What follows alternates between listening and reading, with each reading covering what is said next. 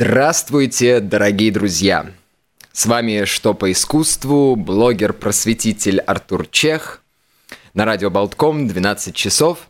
И сегодня мы с вами поговорим про современное искусство. И сегодня я не буду брать какую-то там сверхъестественно мудрую философию, как я делал последние выпуски. Да? Сегодня я решил сделать все немножко так по лайтове, как принято это называть. И Сегодня я хотел бы вообще в целом поговорить про искусство именно сегодня, да.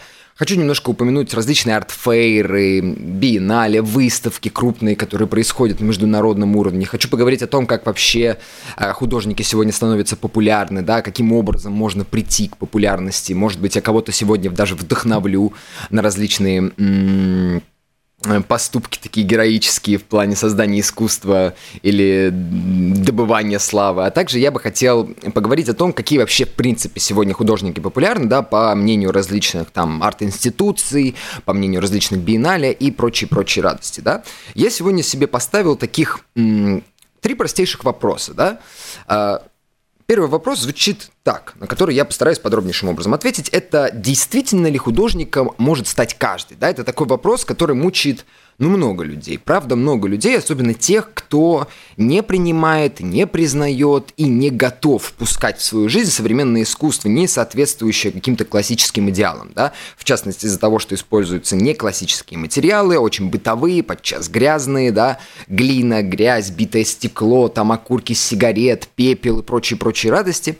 Э, ну и плюс потому, что тематика очень сильно изменилась, да, пропала, казалось бы, вот эта скрытая символика, которая присутствовала в классическом искусстве. Поэтому многие люди недоступны, ой, э, не, не допускают до себя это современное искусство, однако надо это дело раскачивать и менять.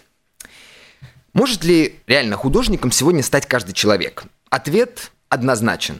И он звучит как две сочные, прекрасно звучащие буквы, а именно «да».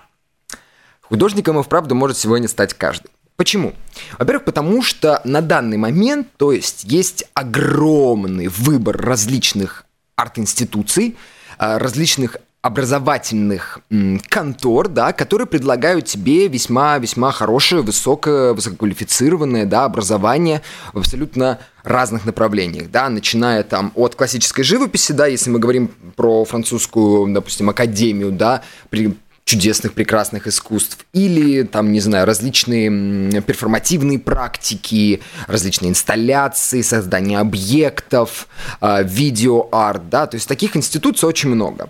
Их найти-то на самом-то деле не так уж и сложно. Вообще современный мир, в частности Google, который э, является вообще, мне кажется, подарком вселенной на сегодняшний момент, да, он предлагает огромное количество разных топов, подробной информации о всевозможных культурных институциях. Да? Больше всего, конечно, самые топовые сейчас они в Нью-Йорке. И вот я вот сейчас у меня открыт сайт, который называется format.com, и здесь у меня идет перечень 35 самых таких вот интересных и влиятельных школ, э, среди которых, конечно же, калифорнийские институты и университеты, потому что Калифорния, в принципе, сегодня, да и давно, в середине 20 века, стремится к тому, чтобы быть одной из лидирующих площадок вообще в США, старается занимать главенствующее место. Однако это не совсем так, мы сегодня поговорим.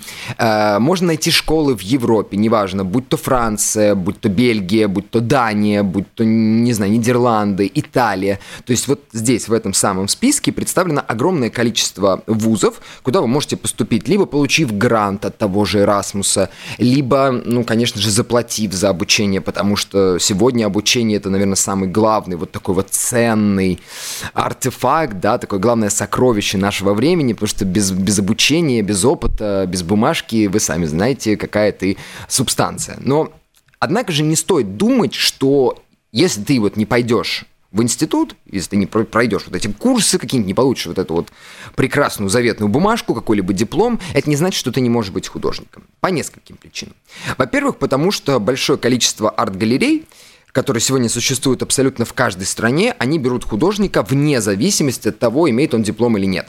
Конечно, наличие диплома и участие в различных студенческих выставках, а также если ты учишься в самых престижных институциях, а, они тебе предлагают, в конце концов, отправить работу на ярмарку, помогать достать тебе контакты. Ты, в принципе, варишься во всей этой движухе, и тебе проще выйти а, в профессиональный арт-мир, но это не единственный далеко способ. Да? Сегодня даже вот будучи непрофессиональным художником, можно отправлять свои работы в различные галереи, которых несметное множество, ну и в зависимости от того, как много вы хотите получать, чего вы хотите добиться, выбрать ту, которая все-таки вам ответит. Они могут вам, конечно, не ответить, у них огромное количество заявок, но сам факт того, что художники не профессионалы и художники, которые не имеют за спиной вот этого вот высшего, сложного, потрясающего образования, тоже могут становиться частью высокого арт-мира. А, напоминаю, что вот у нас пару недель назад был выпуск про так называемый арбрюд, да, искусство аутсайдеров, как оно называется в Англии, то есть искусство людей, которые не имеют отношения к профессиональной художественной деятельности. Неважно, будь то школьники, то, ну, вообще дети, будь то преступники, будь то душевно больные, будь то просто как бы самоучки, которых очень-очень много, и в том числе в классическом искусстве. Мы сейчас а, момент образования в классическом мире, в современном тоже обсудим.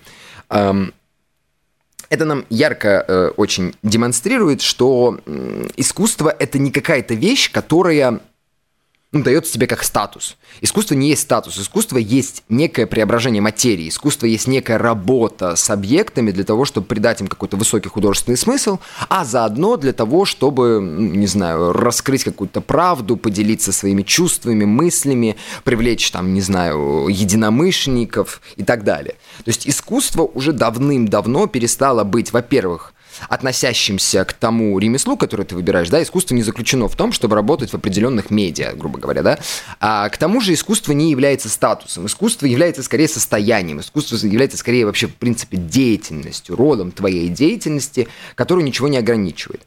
А, к тому же, очень много существует институций, галерей, в частности, да, в том числе и разных арт-фейров, которые предлагает тебе продавать свое искусство, будучи непрофессиональным художником, да. В Нью-Йорке вот как раз сейчас намечается огромный-огромный такой большой знаменитый art fair, Outsider Art Fair, эм, то есть э, такая ярмарка продажи аутсайдерского искусства, искусства непрофессионалов, на которой будет представлено множество различных галерей, и где представлены художники вообще все возможных типов, да, и эти художники не обязательно должны быть какими-то там сверх, там, великими, знаменитыми, потрясающими. Здесь есть художники, да, которые вышли из совершенно непрофессионального мира, которые вообще могут быть душевно больными, да, и продаются там работы за десятки и сотни тысяч долларов, а подчас и миллионов, да.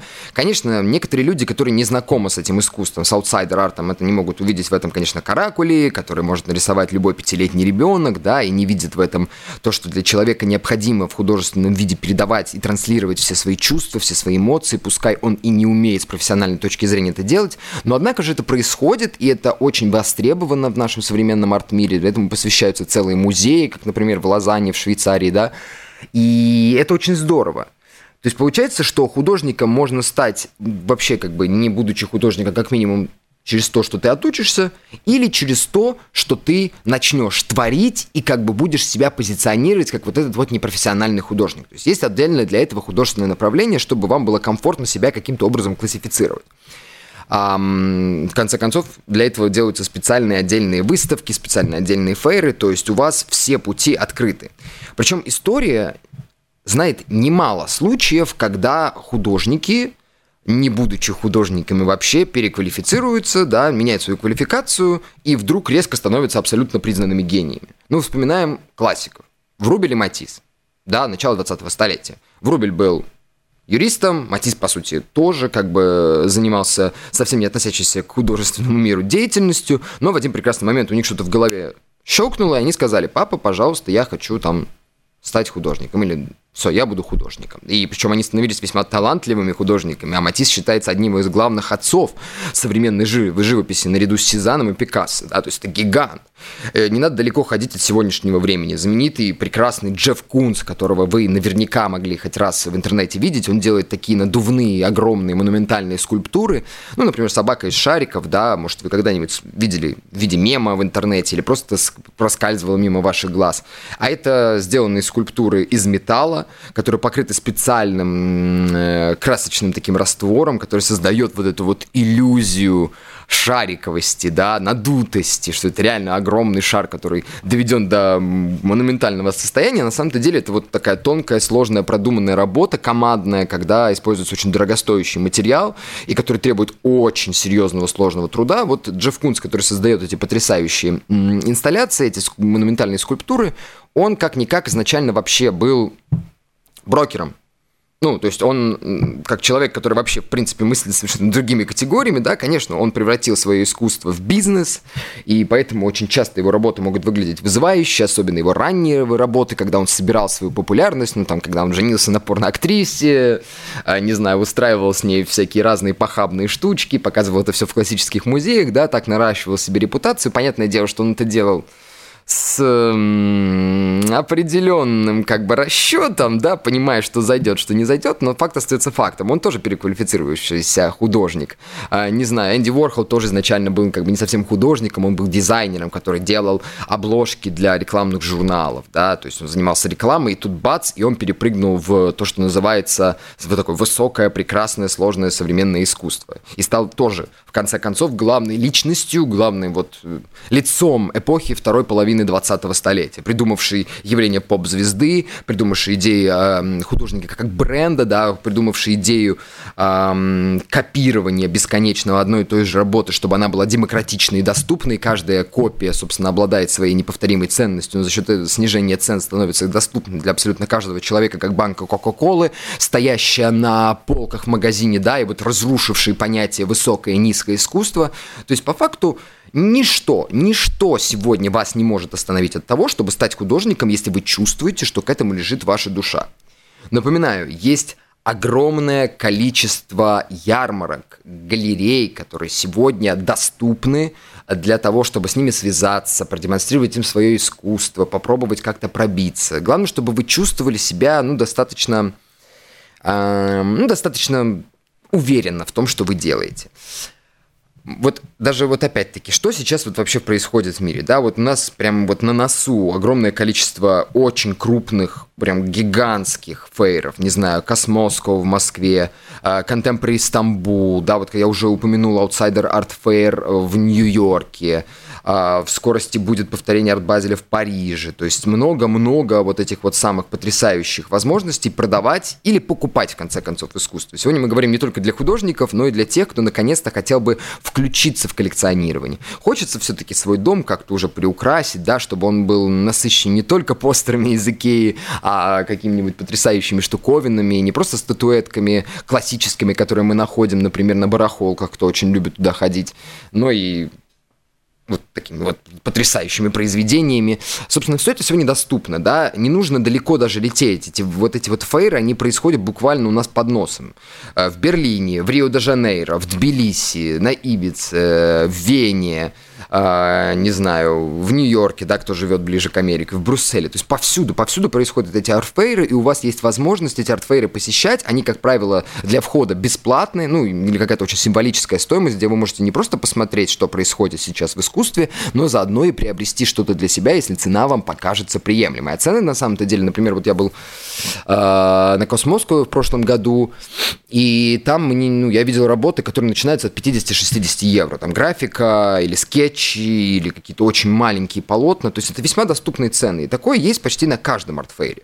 То есть не нужно думать, что искусство это что-то сверхдорогое, недоступное из-за тех вот статей, которые постоянно пестрят в газетах, что продали эту работу за 90 миллионов, эту работу 100 миллионов, Энди Уорхол продан за 200 миллионов, абсолютный рекорд. Нет, Энди Уорхола можно купить сегодня ну, за дешевую цену. Напоминаю, он все-таки делал очень много репродукций своих работ, что скидывает значительно цену каждого отдельного произведения. То есть искусство на самом деле доступно. Второй вопрос, который я для себя сегодня поставил, это в чем заключается успех художника сегодня и что для этого нужно. Зря я поставил себе этот вопрос. Во-первых, потому что я все-таки не художник, и поделиться своим собственным опытом, как я добился популярности высоких гонораров за свои работы, я не могу. Но, однако же, изучив внимательно различные топы, да, внимательно следя за тем, что происходит на мировой арт-сцене, есть некоторые закономерности, которые можно проследить, да. Во-первых, у нас сегодня есть потрясающий инструментарий, которому я лично поклоняюсь. Я считаю, что это вообще лучшее, что сделало на данный момент человечество, это соцсети. Да? Откуда, собственно, я к вам и выбрался. Из замечательных соцсетей. И соцсети – это отличный способ э, себя рекламировать, продавать свое искусство, отличный способ э, вообще, в принципе, взаимодействовать с публикой и расширять э, взаимодействовать с публикой и расширять, как бы, вообще, в принципе, включение народа в искусство а заодно и, ну, просто общаться с ними, как-то узнавать, чего они хотят, следить за трендами. То есть это очень здоровская история. И вот если вы откроете Инстаграм тот же самый, да, то вы увидите, что у всех самых сегодняшних крупных художников обязательно есть страничка в Инстаграм, и на этих э, страничках огромное количество подписчиков, да, вот у того же Такаши Мураками 2,5 миллиона подписчиков, там у, э, не знаю, у мистера Дудла, тоже знаменитый художник, который в стиле Кита Харинга создает такие вот странные человекоподобные графичные линейные мультяшные фигуры, да, одним таким сплошным напором маркера. У него даже есть TikTok аккаунт, где он показывает, как он все это делает. Это дико интересно смотреть. А, то есть, когда он создает искусство прямо на твоих глазах, да, то есть ты не просто уже как бы что-то покупаешь и не совсем понимаешь, зачем и как это делается. Но сегодня, благодаря соцсетям, у тебя есть возможность в прямом эфире видеть, как художники создают те работы, которые ты в прямом смысле можешь приобрести. И это очень здорово, это потрясающе. Вот эта открытость, да, вот эта вот связь художника со своим зрителем, со своим потенциальным покупателем, она на самом самом-то деле открывает мир вот этого торгов и искусства с совершенно новой стороны. Это дико здорово. Продолжая список, у нас есть, не знаю, студия Олафура Элиас на почти миллион подписчиков, Дэмиан Хёрст, Йоко Оно, Марина Абрамович, Йои Кусама, не знаю, Борда и Пьяфт Клоп, да, вот этот самый э, знаменитый NFT, NFT проект, да, с обезьянками, которые в каком-то смысле уже переплюнули криптопанков, а криптопанках вообще, в принципе, все забыли, да? И это очень здорово, что можно приобрести в прямом смысле работы прямо вот у этих всех художников в Инстаграме. Неважно, будь это какие-то такие вот гиганты, которых я только что упомянул, либо какие-то локальные художники, которые все обязательно имеют свою Инстаграм-страничку и демонстрируют свои произведения. Плюс э, не нужно забывать, что с появлением NFT, да, которое расширило спектр возможностей для дигитальных художников, то есть за счет того, что теперь есть вот этот сертификат о том, что ты обладаешь первым оригинальным, неповторимым файлом, на который скоро, может быть, даже начнут распространяться авторские права, в зависимости от того, как NFT в принципе будет действовать законодательством, а может NFT вообще умрет, что-то продажи упали раз в 10 в последнее время, да, и не совсем понятно, э, кроме ковид-ограничений, что так заставило людей переставать покупать NFT, всем немножко поднадоел, но это временно, про NFT тоже поговорим. Вот. Эм, сама вот эта идея того, что ты можешь продавать сертификат на владение оригинальной работой и получать деньги за свое дигитальное искусство, которое раньше можно было над ним нажатием клавиши скачать из интернета и пользоваться им как тебе угодно, оно, конечно, увеличило вообще количество художников, привлекло их в социальные сети в том числе, и поэтому социальными сетями сегодня, например, Мета, ну, Facebook, может, кто-то еще не слышал, что они переименовались несколько, некоторое время назад, да? Вроде это было в прошлом году. Правильно я помню? Что-то, по-моему, в прошлом году даже это было, и в конце года. Ну, не суть. А, мета сейчас тестирует в Соединенных Штатах интеграцию NFT в Instagram и Facebook. То есть ты не просто смотришь постик, да, у тебя есть возможность сразу нажать клик, подключив свой метакошелек, да, и за криптовалюту приобрести то или иное произведение. То есть оно сразу становится автоматически твоим. Тебе больше не нужно серфить, да, переходить по этим сотням ссылок, которые указаны в социальных сетях, искать на различных маркетплейсах вот этих вот всех неизведанных художников. Ты просто зашел, нажал кнопку и купил. И соцсети, они нужны не просто для того, чтобы тебя знали, да, не просто для того, чтобы ты был в тренде, не только для того, чтобы общаться со своими зрителями, но для того, чтобы эти работы продавать и, соответственно, покупать. То есть сегодня успех художника, как я лично считаю, как и успех многих вообще личностей, он очень сильно зависит от социальных сетей. Я, конечно, не поддерживаю того, что в этих социальных сетях должно быть обязательно все по какому-то шаблону, который всем нравится, да, там нельзя ни в коем случае совершать ошибки, э, нужно всегда быть идеальным. Это, конечно, разговор не со мной, а с социологами, но в целом как бы Соцсети это здорово. То есть это обязательно должно быть. Следующее, что делает успех художника, создает его популярность, по крайней мере, внутри арт-мира, это наличие за его спиной выставок. Нужно понимать, что художник не дорожает просто так, как и любой товар в принципе, не дорожает просто так. Мы знаем, что, допустим, эксклюзив, который там специально рекламируется, который доступен только определенному кругу людей, он существует так, потому что у него там, например, есть определенная репутация. Да? Мы знаем, что вот когда-то там это очень старый бренд, он прошел много всего, получил миллион наград, побывал здесь, магазин открытый тут, там, сям и так далее и тому подобное. Так тоже происходит и с э, популярностью ценой на художника. Художник, для него самое главное, это чтобы работы его смотрибельны были, да, чтобы их смотрели, чтобы за ними наблюдали, чтобы они везде где-то светились, чтобы людям интересно было, да, чтобы они могли это все как-то видеть. Потому что успех сегодня искусства, да и вообще во все времена успех искусства напрямую зависел от того, что люди на это смотрят.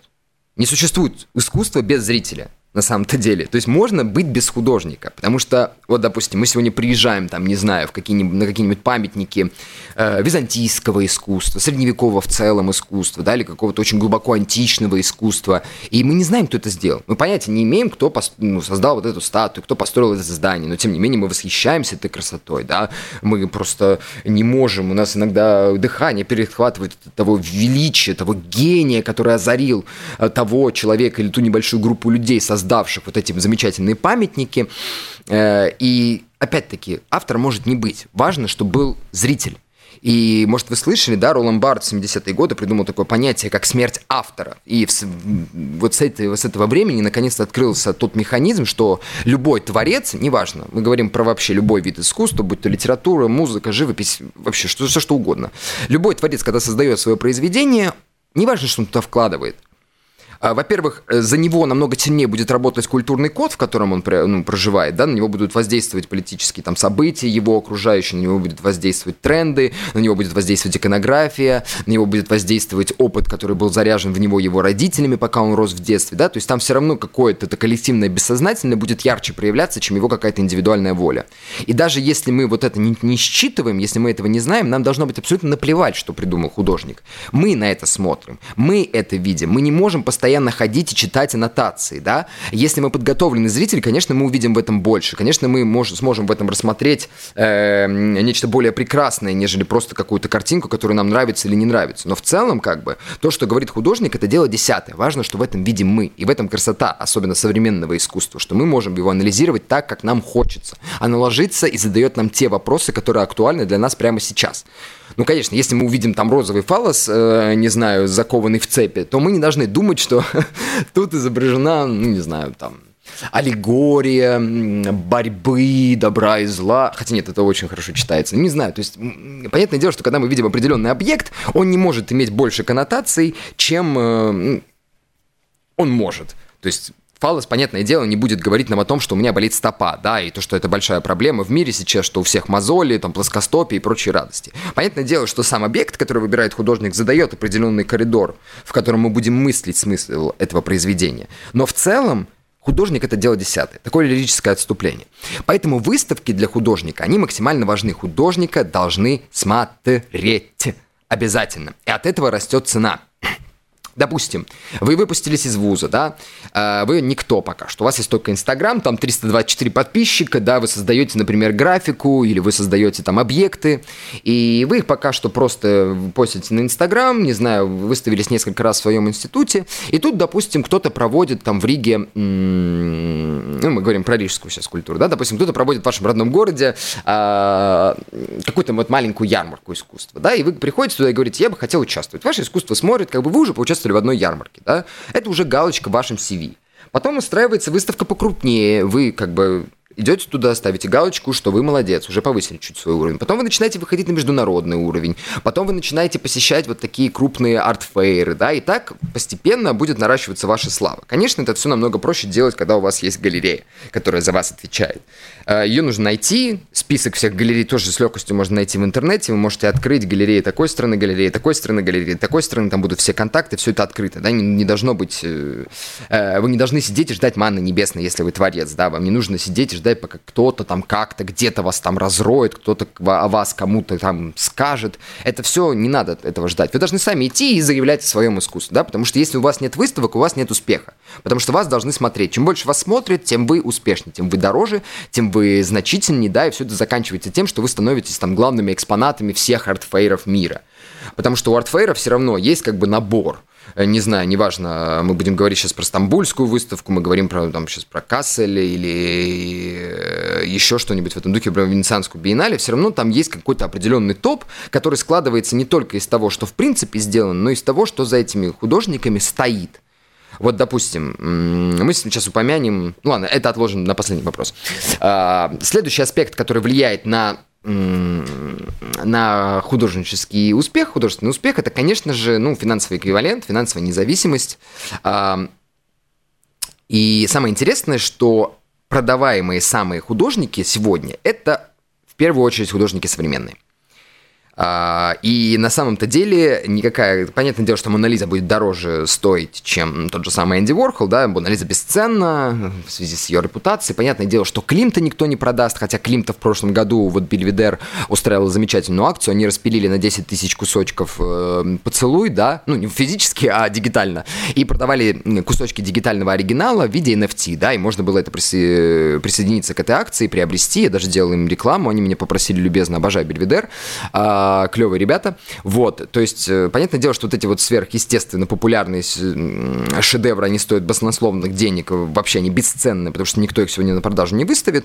Но, однако же, когда мы смотрим именно то, что сегодня продается, то это, как правило, именно современное искусство. Самая дорогая работа, кроме неподтвержденного Леонардо да Винчи, спасителя мира, может, вы слышали эту крупную новость, да, про проданную арабскому шейху.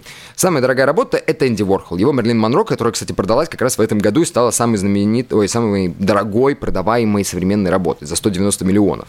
А, в том же топе идет Модильяни, Пикассо, Джакометти. Это, конечно, уже не такие сегодняшние современные художники, но, однако же, сразу за ними следуют такие художники, в том числе, как Джефф Кунс, да, продающиеся за 60 миллионов и выше. Эм, Такаши Мураками, продающийся за десятки миллионов, там Сесиль Браун, тоже потрясающая абстрактная художница. То есть я могу этот список продолжать, ну, почти до бесконечности. И, по сути, как бы сегодня именно, именно современное искусство становится самым дорогим, и именно поэтому сегодняшний успех во многом определяется объемом продаж и гонораром, который достается художнику. Я напоминаю, это напрямую зависит от того, как часто вы выставляетесь, как много вас видят и так далее. Ну и, конечно, то, что еще очень серьезно способствует популярности художника, что я всем настоятельно рекомендую делать, это коллаборации с брендами. Вообще, это супер крутая история. В принципе, все художники постоянно работали на кого-то, да, художник это никогда не был совсем какой-то независимый персонаж, он только сегодня становится по-настоящему независимым от воли заказчика, потому что у нас есть глобализация, мы открыты миру, мы можем а, через соцсети в том числе все открыто там показывать, продавать и так далее, но по факту художник все равно немножко заперт в том, что он обязан на кого-то работать. Но сегодня это можно использовать в том смысле, что ты становишься не просто исполняющим для кого-то дизайн, дизайнерский заказ, да, а ты становишься как бы лицом. Feature, вот это популярная тема сегодня, когда знаменитые рэперы фитуют, э, в принципе, знаменитые э, исполнители записывают совместные песни и упоминают друг друга, да, точно так же происходит и с брендами. Не знаю, например, Такаши Мураками работал с Луи Виттоном, да, может, вы видели когда-нибудь вот эти потрясающие знаменитые сумочки с буковками, на которых сиял такой, например, цветочек э, улыбающийся анимешный, да, это вот чисто почерк Такаши Мураками, работал он с ними довольно долго. Там, не знаю, Брикс Спейсер, это знаменитый российский NFT-художник, который создавал рекламу для энергетических напитков. А, Дэниел Аршам, это такой потрясающий современный художник, чем-то даже да, работающий на грани с дизайном, который создает искусство на тему э, будущей археологии. То есть он берет какие-то элементы, он создает из очень хрупкого такого битого стекла, там, не знаю, рассыпающейся сухой глины, некие предметы, да, напоминающие нам о сегодняшнем дне, и как будто бы уже превращает их в нечто, что когда-нибудь наши будущие потомки откроют, да, как, то есть он создает именно современные будущие артефакты. То есть то, что сегодня для нас актуально, то, что для нас понятно, это в будущем когда-то будет совершенно непонятно, как для нас сегодня непонятно там сундуки Кассона из эпохи Возрождения или там оружие, которое было дома у каждого э, режущее, да, которое было обязательной частью жизни там любого человека. Для нас это сегодня кажется чем-то таким ветхим, да, что лежит в музее, что можно посмотреть, повосхищаться, вау, как прикольно люди жили раньше, а на самом-то деле это больше не используется. Вот он пытается вот как бы работать с этой идеей времени, я сейчас говорю про Даниэля Аршама, да, он работает с этой идеей времени и представляет, как это время будет в будущем воплощаться, да, и в принципе, что вообще такое время, то есть в каком моменте мы живем, мы живем в настоящем, в прошлом, в будущем, мы заимствуем, мы что-то заранее ну, прокладываем вперед и так далее.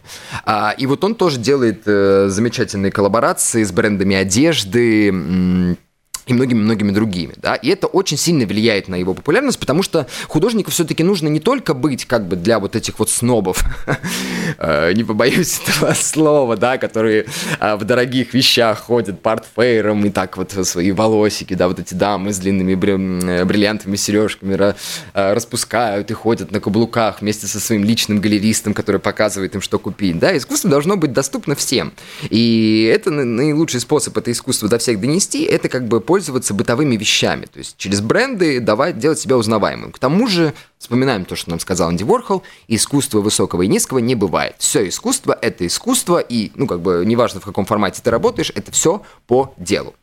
И последний вопрос, который мы сегодня с вами обсудим, это какие художники становятся популярными сегодня и о чем их искусство. А, Вообще, конечно, я сейчас большую часть своего времени посвящаю, на самом-то деле, искусству средневековья, искусству классическому, да, раннего возрождения. Не знаю, что-то меня вот туда сейчас потянуло. Э, слишком много там пасхалочек, которыми всеми нужно разобраться, да, и донести до всех людей, что оно на самом-то деле не такое простое, что возрождение не такое уж и возрождение, что средневековье не такое уж и темное. Но внимательно изучив вообще тренды и самых популярных художников, на которых сегодня ставят большие ставки, я обнаружил, что одно из самых Одна из самых главных тем, да, самых популярных художников – это идея свободы, идентичности, а, доступности традиций, да, интеграции их в современное международное пространство, то есть размышления вот об этой человеческой свободе, пути к свету и переживанию страшного травматического опыта прошлого, который мы должны наконец поставить на рельсы прогресса и на рельсы пользы, да. Э, может быть, вы замечали, что в этой жизни сейчас для нас самое главное – это мы, наш комфорт, наша душевная свобода. То есть это трендовая совершенно вещь.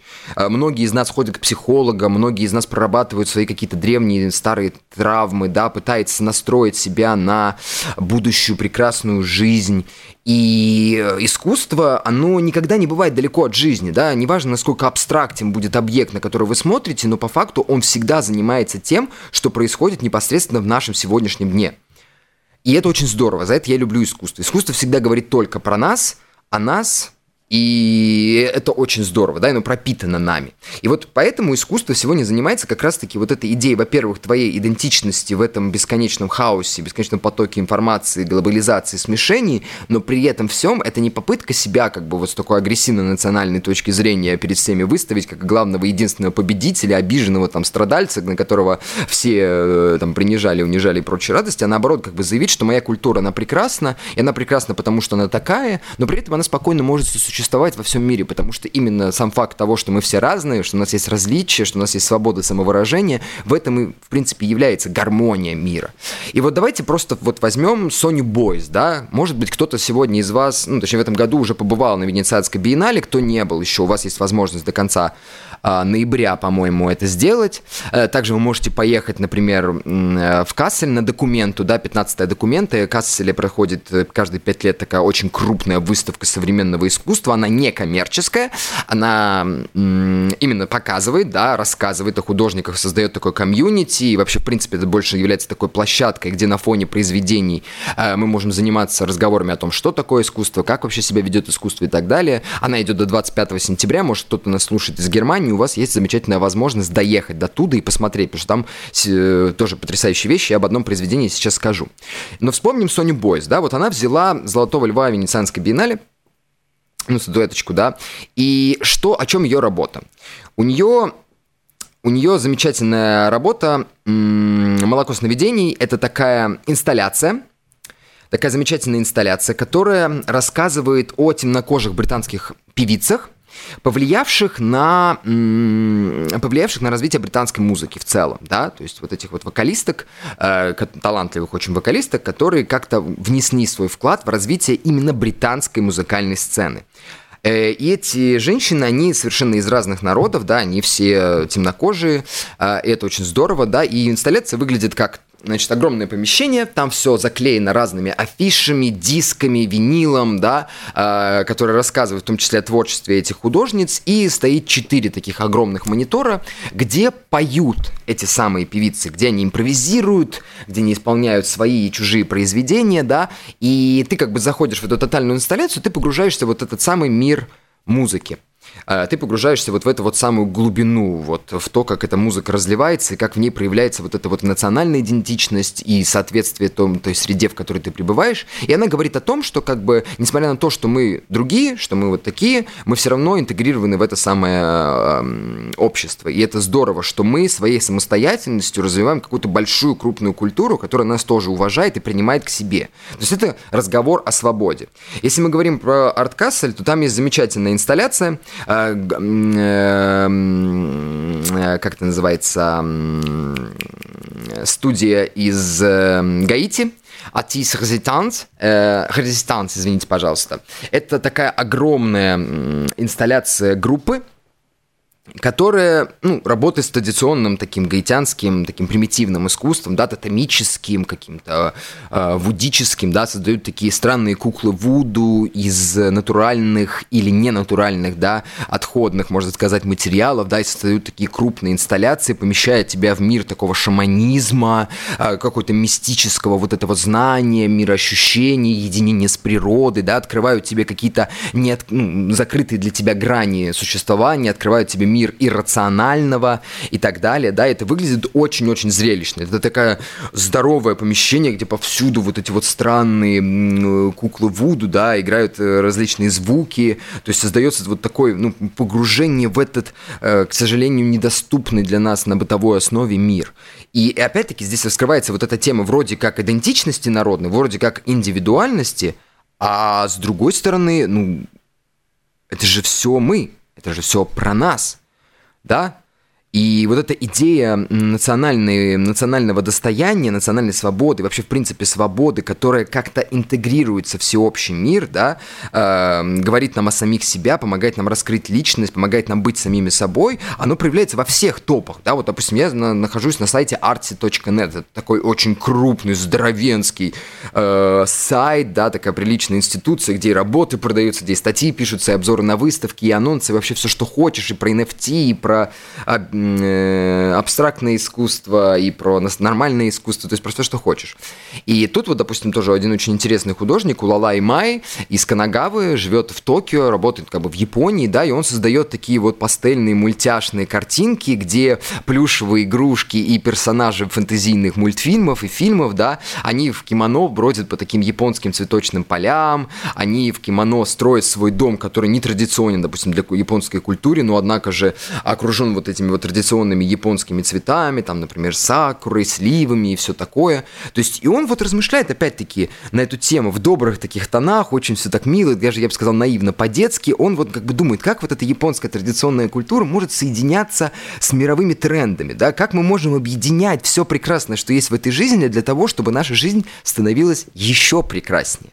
И это в прямом смысле можно проследить. Если вы смотрите, неважно, все топы, э, неважно, будь то журналы, будь то там соцбиз, будь то Art Newspaper, будь то там набор из Венецианской биеннале и других крупных выставок, все искусство сегодня самое популярное говорит о свободе, красоте, добре и нашей самостоятельности, нашей личности. Да? Вспоминая даже вот эту самую дорогую работу, на ныне, ныне существующую, то есть Энди Ворхол и его Мерлин Монро. Опять-таки, здесь же разговор про личность, как мы ее воспринимаем, кто она такая, что это за идол, да, к чему мы должны стремиться, как мы должны выглядеть, или от чего мы, наоборот, должны уходить сегодня, да, мы чуть по-другому смотрим на э, поп-звезд, они сегодня для нас стали более приближенные, более бытовые, более понятные, да, и мы уже переоцениваем вот это явление поп-звезды, но все это говорит непосредственно о личности, о нас – вот здесь и сейчас, да, точно так же, как и NFT-гигант Beeple, который продал свою работу 5000 дней, да, вот этот набор из 5000 картинок за а, почти 70 миллионов долларов, да, это ведь были такие обои для рабочего стола, а, говорящие на сегодняшние темы, да, на злобу дня, про какие-то научные открытия, про политику, про наши какие-то простые бытовые моменты, которые нас окружают каждую секунду. То есть искусство сегодня самое популярное, как бы это ни было странно, это не что-то там абстрактно куда-то уходящее, хотя абстрактные работы, говорящие о медитации, да, и о погружении в самом себя, э, в самого себя и открытие самого себя, они тоже очень часто присутствуют. Но они говорят в первую очередь про нас, про наш опыт, про нашу свободу и про нашу личность. Вот какое искусство сегодня востребовано, потому что мы ищем все сами себя. Избавившись от этих страшных э, указывающих догматов, наконец-то как бы погрузившись в жизнь такого нормального, свободного, открытого общества, мы теперь ищем, как, кто мы такие, кем мы должны быть, как мы должны открываться миру, чтобы с этим миром прекрасно и открыто взаимодействовать. Вот э, такая вот история сегодня у нас с вами была. Я напоминаю, что у вас до сих пор есть возможность посетить Венецианскую биеннале, документу. Э, вы можете найти э, в интернете список э, самых крупных арт-фейров, которые произойдут. Это, напоминаю, в Стамбуле э, с 17 по 22 сентября, Космоско в Москве с 15 по 17 сентября, в Амстердаме, в Вене, в Тбилиси, Outsider Art в Нью-Йорке. Э, все это примерно в одни и те же же выходные произойдет. И как бы любите искусство, будьте ему открыты, и оно откроется вам. Не стесняйтесь его покупать, не стесняйтесь поддерживать художников, не, следить, не стесняйтесь следить за новостями, особенно если вы даже ничего не понимаете. Поэтому как бы есть такая огромная команда мировых искусствоведов, может быть, я когда-нибудь тоже в нее включусь, может, уже включился, я просто стесняюсь, а, которые для вас помогут вам разобраться, помогут найти то, что вам нравится, помогут вам как бы задуматься о том, что вы видите, и которые расскажут о том, что искусство — это про жизнь, про нас, и оно рядом с нами, всегда было и будет. И его приятно иметь рядом с собой, в том числе у себя дома. Э, это было «Что по искусству». С вами был Артур Чех, блогер-просветитель. Мы услышимся вновь в следующий четверг. А пока желаю вам просто чудесного дня, хороших светлых мыслей. Любите друг друга, любите искусство. Всем добра. До свидания.